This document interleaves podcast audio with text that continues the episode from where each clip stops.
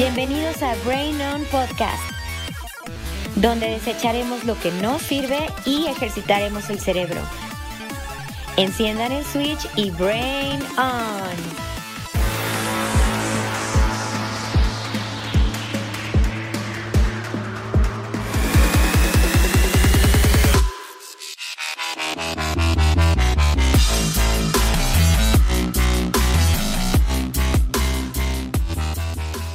Y estamos tratando un tema interesante, un tema con muchos datos, un tema que todos deberíamos de conocer y todos deberíamos de reflexionar al respecto.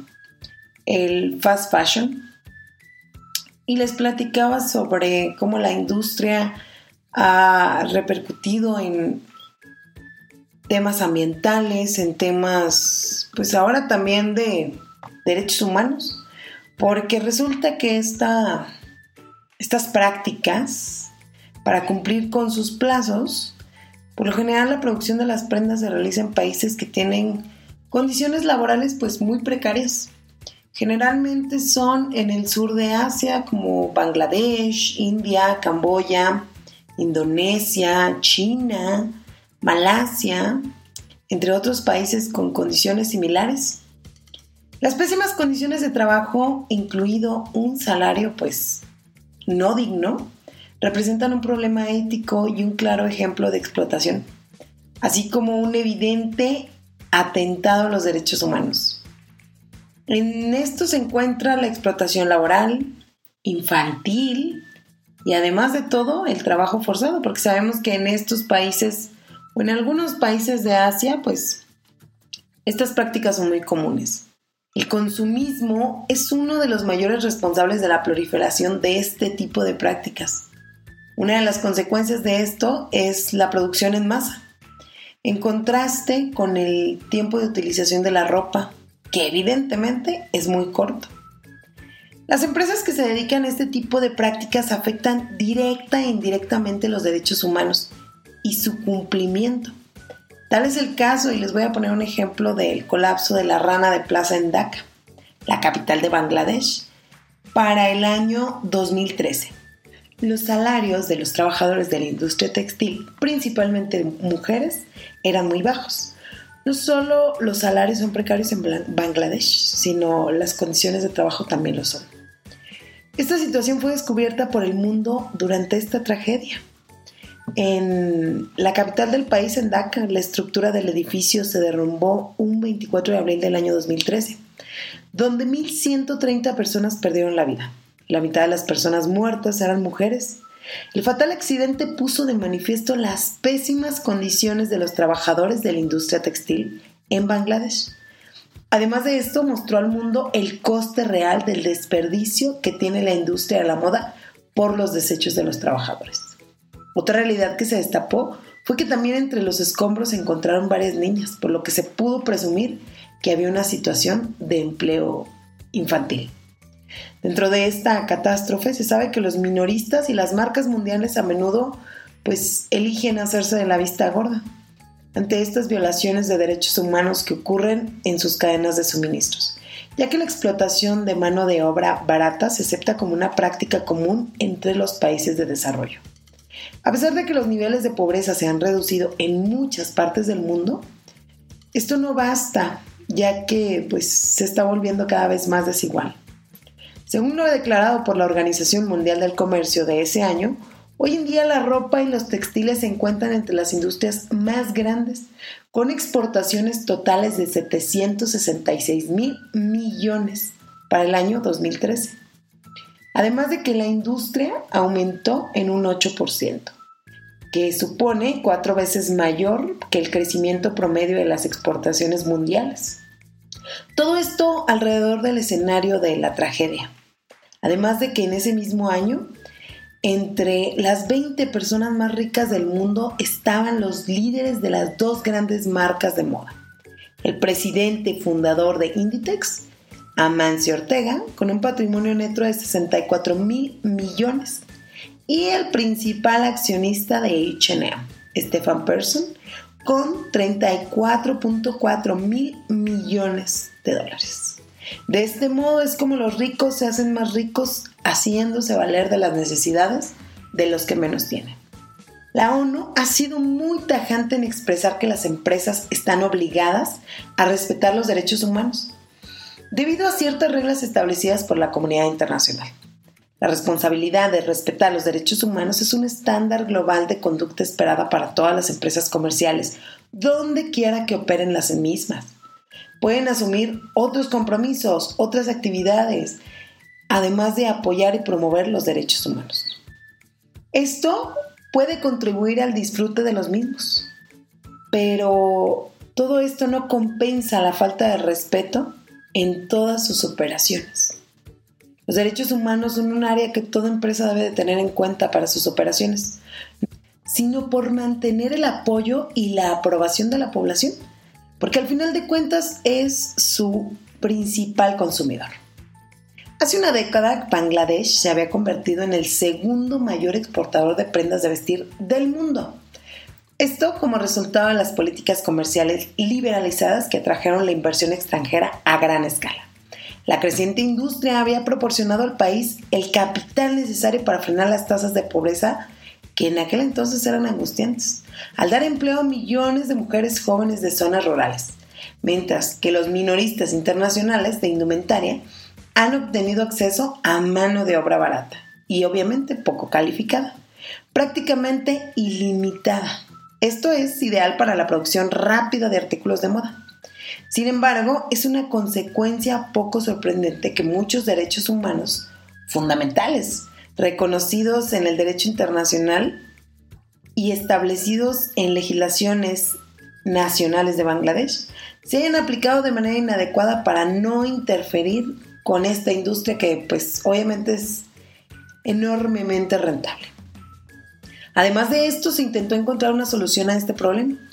Después de los acontecimientos ocurridos en la Federación Internacional de la Industria Textil, localizada en Países Bajos, declaró que las condiciones de trabajo locales son inapropiadas, resaltando la falta de medidas de seguridad y salud laboral.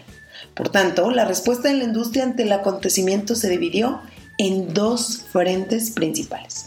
El Rana Plaza Arrangement, un fondo de compensación que paga las marcas y The Accord on Fire and Building Safety, de Bangladesh, acuerdo de seguridad contra incendios y por salud, por la salud de los edificios.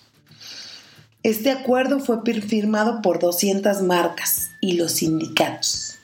Esto con el fin de promover una industria de la confección más segura y saludable en el país de Asia. Pero los derrumbes no son el único problema.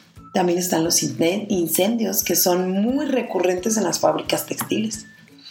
Realmente las fábricas están ubicadas en edificios poco salubres, en edificios muy antiguos, con construcciones defectuosas, este, con redes eléctricas deficientes. Y esto no termina ahí y no se ve que vaya a mejorar.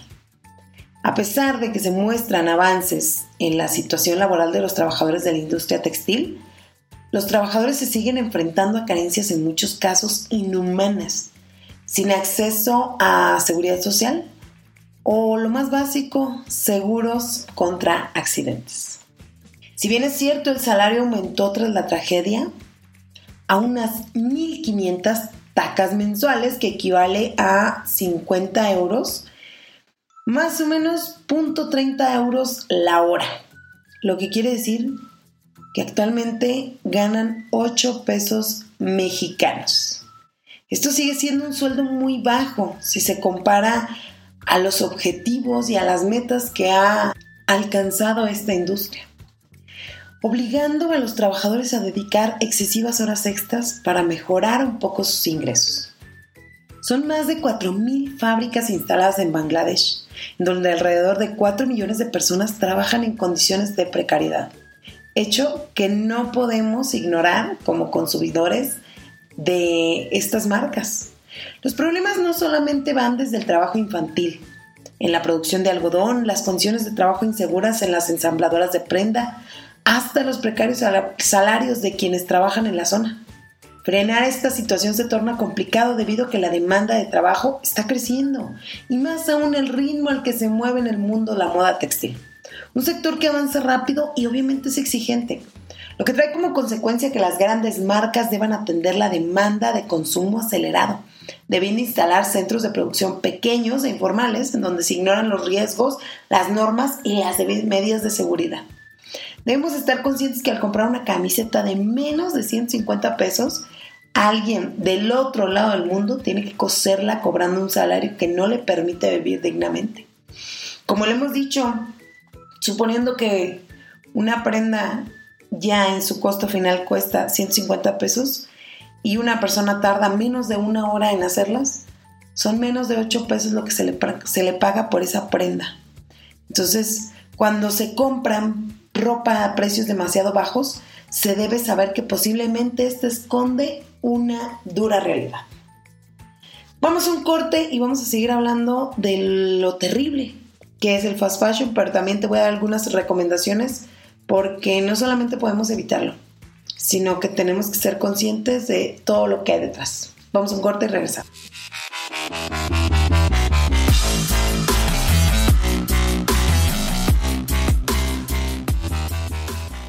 Regresamos del corte y estamos tratando un tema interesante, un tema con muchos datos, un tema que todos deberíamos de conocer y todos deberíamos de reflexionar al respecto.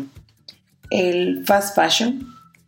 Y les platicaba sobre cómo la industria ha repercutido en temas ambientales, en temas, pues ahora también de derechos humanos, porque resulta que esta estas prácticas para cumplir con sus plazos, por lo general la producción de las prendas se realiza en países que tienen condiciones laborales pues muy precarias. Generalmente son en el sur de Asia como Bangladesh, India, Camboya, Indonesia, China, Malasia, entre otros países con condiciones similares. Las pésimas condiciones de trabajo, incluido un salario pues no digno, representan un problema ético y un claro ejemplo de explotación, así como un evidente atentado a los derechos humanos.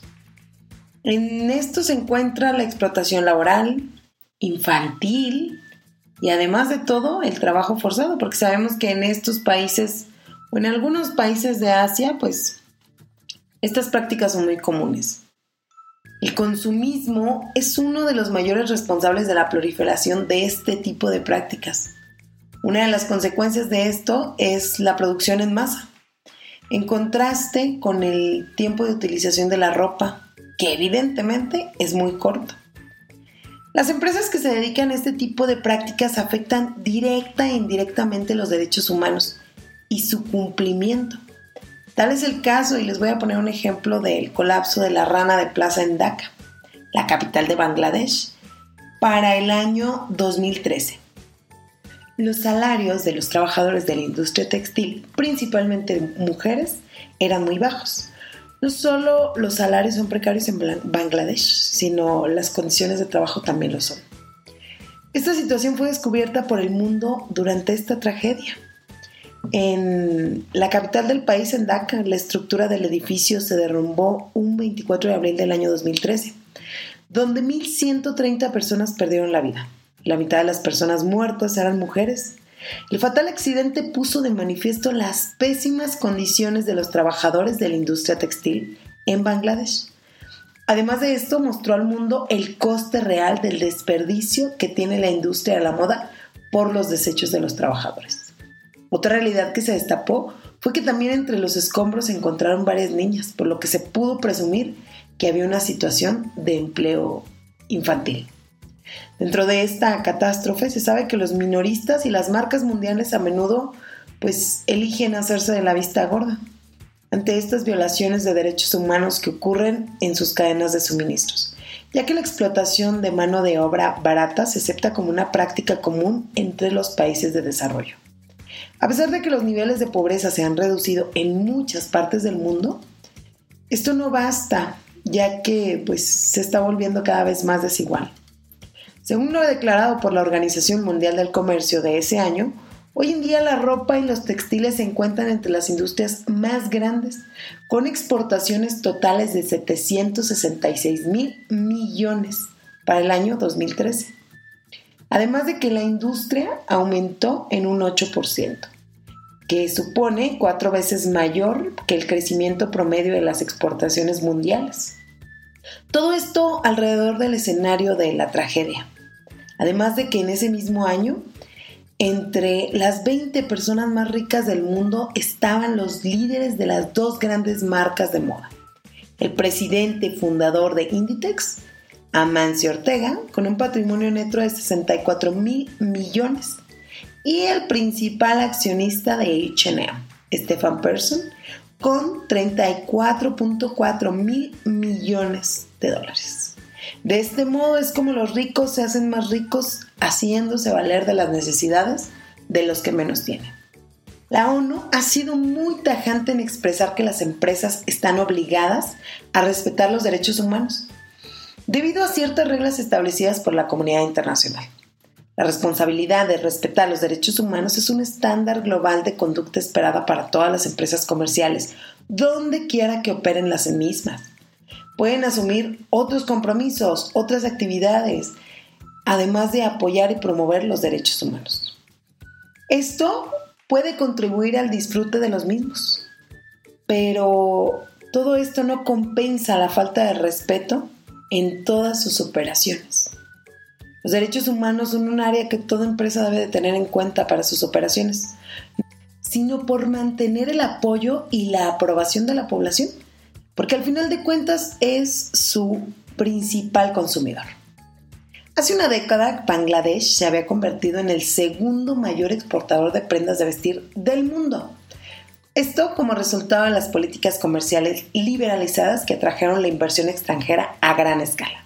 La creciente industria había proporcionado al país el capital necesario para frenar las tasas de pobreza que en aquel entonces eran angustiantes, al dar empleo a millones de mujeres jóvenes de zonas rurales, mientras que los minoristas internacionales de indumentaria han obtenido acceso a mano de obra barata y obviamente poco calificada, prácticamente ilimitada. Esto es ideal para la producción rápida de artículos de moda. Sin embargo, es una consecuencia poco sorprendente que muchos derechos humanos fundamentales, reconocidos en el derecho internacional y establecidos en legislaciones nacionales de Bangladesh, se hayan aplicado de manera inadecuada para no interferir con esta industria que pues obviamente es enormemente rentable. Además de esto, se intentó encontrar una solución a este problema Después de los acontecimientos ocurridos en la Federación Internacional de la Industria Textil, localizada en Países Bajos, declaró que las condiciones de trabajo locales son inapropiadas, resaltando la falta de medidas de seguridad y salud laboral. Por tanto, la respuesta de la industria ante el acontecimiento se dividió en dos frentes principales. El Rana Plaza Arrangement, un fondo de compensación que paga las marcas y The Accord on Fire and Building Safety, de Bangladesh, acuerdo de seguridad contra incendios y por salud, por la salud de los edificios. Este acuerdo fue firmado por 200 marcas y los sindicatos. Esto con el fin de promover una industria de la confección más segura y saludable en el país de Asia. Pero los derrumbes no son el único problema. También están los incendios que son muy recurrentes en las fábricas textiles. Realmente las fábricas están ubicadas en edificios poco salubres, en edificios muy antiguos, con construcciones defectuosas, este, con redes eléctricas deficientes. Y esto no termina ahí y no se ve que vaya a mejorar. A pesar de que se muestran avances en la situación laboral de los trabajadores de la industria textil, los trabajadores se siguen enfrentando a carencias en muchos casos inhumanas sin acceso a seguridad social o lo más básico, seguros contra accidentes. Si bien es cierto el salario aumentó tras la tragedia, a unas 1.500 tacas mensuales que equivale a 50 euros, más o menos .30 euros la hora, lo que quiere decir que actualmente ganan 8 pesos mexicanos.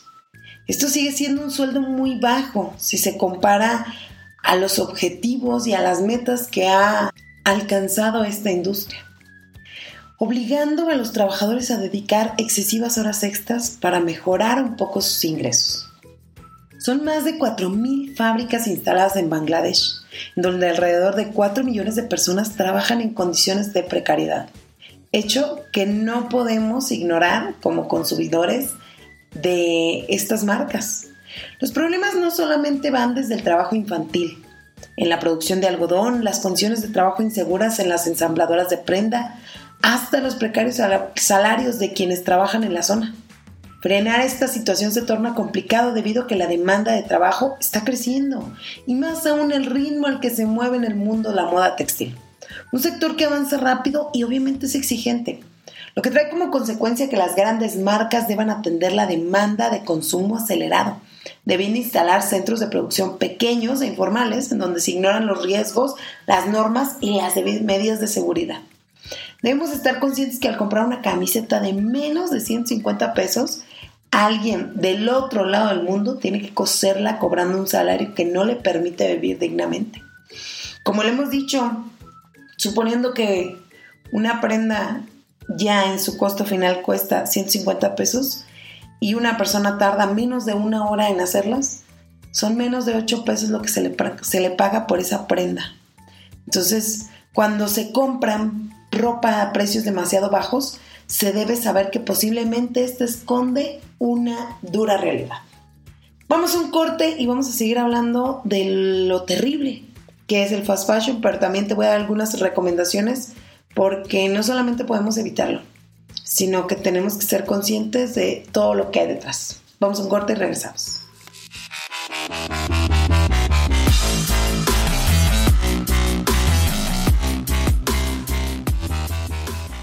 Regresamos del corte y la verdad es que el tema de hoy es muy interesante. Estamos hablando del fast fashion, todo lo que ha implicado violaciones a derechos humanos, accidentes trágicos, explotación, daños irreparables al medio ambiente, todo por consumir modas pasajeras, modas que no tienen duración y prendas sobre todo de mala calidad. Hay argumentos que dicen que para frenar esta situación es necesario dejar de consumir prendas que vengan marcadas con la etiqueta Made in Bangladesh. Pero quienes trabajan en las fábricas textiles piden que no lo hagan. Y es que esta industria textil es la columna vertebral de la economía en muchos países de Asia. Y si se deja de consumir productos hechos en esa región, pues muchas, miles y miles de personas perderían sus empleos. Para hacer un cambio debemos partir de la idea de consumir de manera consciente y responsable. Dejar de apoyar tendencias lanzadas por marcas como el fast fashion. Comprar y utilizar las prendas por periodos de tiempos largos. E incluso procurar su mejor cuidado al momento de lavarlas. Solamente así, desde nuestra posición de consumidores, podremos presionar a las grandes marcas para que modifiquen sus modelos de negocio. Cuando este negocio ya no sea rentable, serán capaces de modificar y de mejorar las condiciones laborales de aquellos que se dedican a fabricar la ropa. Dejando de lado el tema de Bangladesh, el tema de las industrias establecidas en Asia, aquí en Brain On no solamente tenemos el problema, sino también la solución. Te tengo unos tips para ayudar a contrarrestar el fast fashion. Tip número uno: compra menos y póntelo más. El traje más sostenible es ese que ya tenemos, ya que si lo usamos más, extendemos nueve meses la vida activa del 50% de la ropa, con lo que se ahorraría un 8% de carbono, un 10% de agua y un 4% de residuos por tonelada métrica de ropa. Tip número 2. Lee las etiquetas. Las fibras sintéticas de petróleo, como el poliéster, necesitan menos agua y tierra que el algodón, pero emiten más gases de efecto invernadero por kilogramo. En cambio, los polímeros sintéticos creados a partir de cultivos renovables, como el maíz o la caña de azúcar, emiten un 60% menos de carbono. Toda esta información se puede encontrar en las etiquetas. Así es, busca las siglas RPET para saber si lo que compras está fabricado con poliéster reciclado. Tip número 3. Piensa dónde compras. Como ocurre con el resto de productos del mercado, algunas marcas son más sostenibles que otras, por lo que es importante informarse sobre qué hay detrás del producto que compramos y decidir conscientemente nuestras acciones. Por ejemplo, un primer paso sería apostar por las marcas que se han comprometido a aumentar el uso del poliéster reciclado en los próximos años o que fomentan las políticas para dar una nueva vida a sus prendas. Tip número 4. Segunda mano, primera opción. Las tiendas de ropa de segunda mano son algo cada vez más habitual entre los consumidores, pero lo vintage no solo beneficia al bolsillo del comprador, ni le hace ir más a la moda. Es algo que ayuda a reducir las emisiones de carbono por valor de millones de toneladas al año. Así que el second chance está de moda. Tip número 5. Apuesta por el algodón orgánico. Una firme apuesta por los cultivos de algodón orgánico podrían minimizar de manera notable el impacto de la industria de la moda en el medio ambiente, ya que estos cultivos eliminan los fertilizantes químicos y los pesticidas de la ecuación y por ende necesitan menos agua para salir adelante. Tip número 6. Otra opción muy viable es alquilar la ropa. ¿Cuántas veces no te ha prestado ropa un amigo, tu hermano o algún familiar? ¿Y cuántas veces, sé honesto, no le ha robado a alguien algo de su armario? Entonces, ¿por qué no hacerlo a gran escala? Aunque es algo que aún no está tan extendido como las tiendas vintage, ya existen varias aplicaciones de intercambio de, de, ropa. E incluso en Estados Unidos ya están operando empresas de alquiler de ropa de marca para ocasiones especiales. También en algunos estados comienza muy fuerte la moda de renta de vestidos. Digo, las mujeres somos más vanidosas y ¿Cómo nos van a ver dos veces con el mismo vestido que tenemos? Ah, pues ya tenemos una opción sustentable que es rentar un vestido para una noche especial. La verdad es que es algo muy de moda rentar vestidos porque, seamos muy honestos, este es parte del fast fashion que, que, comentamos porque son vestidos que se utilizan una sola vez. Entonces, si tienes una inmensa opción de rentar, de intercambiar prendas que son muy útiles, hazlo. Y tip número 7. A lo mejor este no todos lo sabíamos, pero cuidado con la colada. Cada vez que ponemos una lavadora con unos 6 kilos de ropa, más de 700 mil fibras acaban colándose por las cañerías y van a parar a ríos y mares. Por lo que es esencial que la ropa que metamos en el cesto esté realmente sucia. Lavar a baja temperatura para ahorrar energía o darle la vuelta a las prendas para evitar su desteñido y alargar su vida útil son otros pequeños cambios que podemos hacer para ayudar y ser más respetuosos con el medio ambiente. Porque también hay personas que dicen, no, yo compro pura ropa de calidad, muy buena, pero a la primer puesta, ¡zas!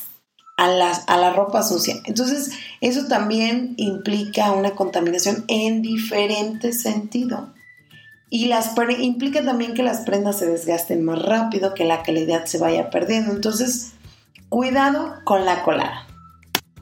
Y como estamos hablando de cómo contrarrestar los efectos del fast fashion, hablemos rápidamente de las marcas que tienes que pensar dos veces y que son 100% fast fashion. Sin duda, la marca de fast fashion más reconocida en Europa y Latinoamérica es Zara, también con presencia en Asia, Estados Unidos y Canadá. Otra de las marcas de fast fashion más famosa es la sueca HM. Sus casi 5.000 tiendas están por todo el mundo, desde los centros comerciales exclusivos como en las calles medias de Europa. La marca irlandesa Primark es una de las marcas de moda fast fashion más barata y con mayor cantidad de productos se caracteriza por sus gigantescas tiendas, donde encuentras de todo. Pudiendo ser considerado prácticamente como el ave fénix de la moda rápida, Forever 21 ha podido resurgir de sus cenizas. Su mercado principal siempre ha sido el de chicas, adolescentes y mujeres jóvenes, integrando con el tiempo también colección para hombres. Otra marca de fast fashion muy conocida, CNA.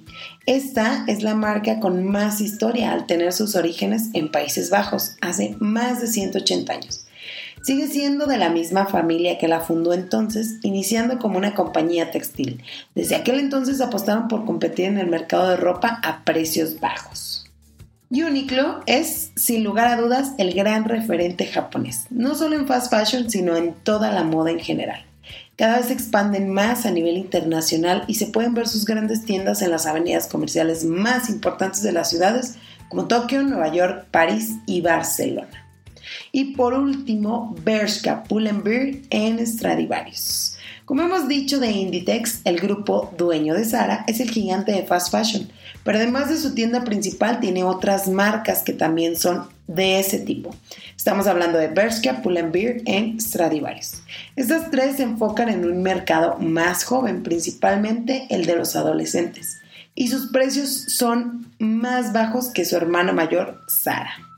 Y es que independientemente de las marcas, no solo es un tema para las empresas, sino también para nosotros como consumidores. Los que compramos la ropa tenemos igual de culpa que las empresas que venden los productos. Cambiar esta ideología de la cantidad sobre la calidad, además de preocuparnos por el origen de los productos que compramos, porque al final del día, ¿qué preferimos? ¿Comprar tres pantalones denim que duren por años o uno que se rompa la tercera vez que lo das, porque no puedes negar que te ha sucedido. De esta manera, si las empresas se dan cuenta que los consumidores prefieren este tipo de productos, apostarán ellos por mejorar la calidad de la industria y evidentemente todo lo que los rodea. Al final todos saldremos ganando y las empresas seguirán vendiendo, nosotros seguiremos consumiendo, pero tendremos mejores productos. Vamos a un corte y vámonos a hablar de la moda sustentable.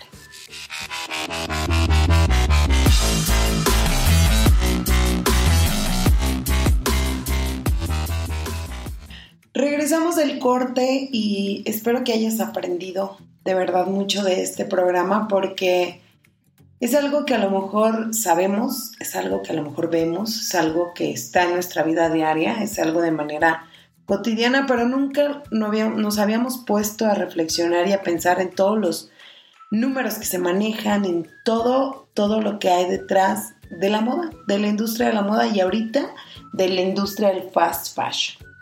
Pero como no todo en la moda es malo, tenemos el lado amable, que es pues la moda sustentable. La industria de la moda mueve 2.5 billones de dólares al año en el mundo.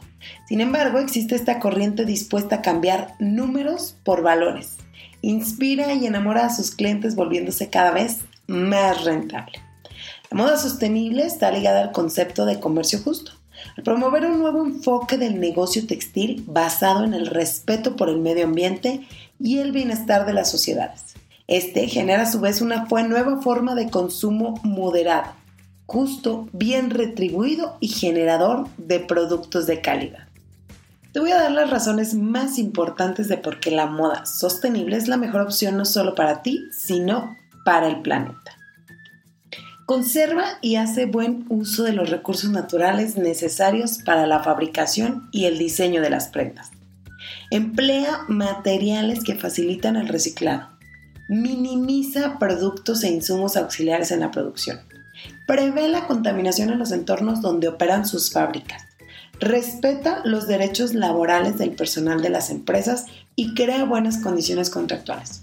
Impulsa el desarrollo de las regiones o zonas en las que operan los negocios textiles. Pero sobre todo respeta los derechos humanos y la transparencia. ¿Sabías que las tiendas y las fábricas de ropa de comercio justo existen desde la década de los 90? Aunque solo en la última década han tenido una verdadera visibilidad. Aquí te voy a dejar las marcas que transitan por ese camino de ser sostenibles.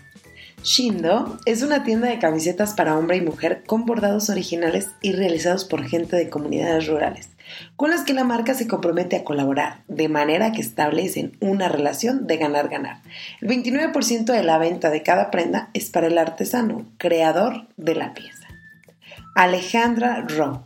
Este proyecto lo crea Alejandra Martínez García, diseñadora nacida en Guadalajara en 1983 y quien desde que inició rescata los procesos manuales y artesanales en la producción. Tiene claro que se puede satisfacer la necesidad sin impactar de manera negativa en nuestra tierra y sin tener que sacrificar un buen diseño. Core en su sitio web se define como una colección de prendas que logra combinar la simplicidad con los detalles, deseando ir en contra de las tendencias en constante cambio y el consumo acelerado. El diseño de Core gira en torno a prendas para el uso diario, enfatizando la importancia de la versatilidad y el diseño meticuloso. Esta empresa fue fundada en 2015 y ofrece diseños cómodos e innovadores. Oni se trata de una marca de calzado ecológico y artesanal creada 100% a partir de fibras de plástico de botellas de PET recicladas. Parte de sus ganancias se destina a proyectos sociales y medioambientales que ellos mismos documentan en su blog. En su página web ofrecen la posibilidad de personalizar los tenis a tu gusto, para que sean hechos más personales. Fábrica Social se autodefinen como una empresa social mexicana dedicada a la promoción y difusión del conocimiento, técnicas y oficio de artesanas indígenas. Además, colaboran en el desarrollo y producción de ropa y textiles artesanales, facilitando herramientas de diseño, organización, administración y comercializando el producto final. La empresa tiene una serie de creencias que delinea su perfil entre estas. Respeto a la libertad creativa, colaboración, comercio justo, innovación y diseño transparencia, igualdad de oportunidades, dignidad, autonomía y creatividad. Y por último, Someone Somewhere. Es una marca que confecciona ropa para hombre y mujer, así como accesorios y mochilas. Al navegar por su sitio web nos encontramos con una oferta que muy difícilmente podríamos rechazar. Prendas a prueba de manchas, de agua, a prueba de desodorante. Es decir, que es más probable que la gente se aburra de la ropa a que ésta se deteriore. Trabajan con 180 artesanos en cinco de los estados más pobres de México. Puebla, Oaxaca, Chiapas, Hidalgo y Estado de México. Estas son solo algunas de las marcas que tienen este sello particular de ser, sostenibles, pero existen muchas marcas más que se dedican a crear artesanalmente sus productos, evidentemente tienen un costo más elevado, pero como lo hemos dicho, que prevalezca siempre la calidad sobre la cantidad. Pues ahora que ya conoces todo lo que existe detrás del fast fashion, ¿crees en los beneficios de la ropa sustentable? Ahora es tiempo de cambio de armario y puede que necesites ampliarlo con alguna prenda nueva. ¿Por qué no miras las etiquetas y te aseguras de que en su fabricación no se ha contaminado el entorno, de que está hecho con materiales reciclables o de que da, da un trabajo digno a sus tejedores y además es de calidad? Entender el impacto de los materiales es crucial para comprar de manera sustentable. Busca certificaciones de la norma global para textiles orgánicos y del Grupo de Trabajo de la Piel, además del Consejo de Administración Forestal para asegurarte de que los materiales usados para hacer tu ropa tengan un impacto menor en nuestro planeta. Ahora que lo vintage y la segunda mano cada vez es más accesible, esto gracias a páginas como Sales Chop Chop, Trucker, The Real Real, Bestiary Collective and Dead Pop, considera comprar cosas que alguien más haya apreciado. Cuando vayas aumentando tu guardarropa, no solo ampliarás la vida de esas prendas y reducirás el impacto ambiental de tu guardarropa, sino que podrás encontrar cosas únicas que nadie más tendrá. Al limpiar tu closet, sé consciente de cómo desechas tu ropa. Te ayudará a evitar que termine en un vertedero. Revenderla o organizar un intercambio es la mejor manera de garantizar que tenga una segunda vida, al igual que donarla a la caridad o a organizaciones que busquen ropa usada. Para las prendas desgastadas que ya no puedes reparar ni reutilizarse, busca planes de reciclaje específico. Únete a la moda sostenible. Tiene ventajas para ti, para sus promotores, pero sobre todo para nuestro planeta.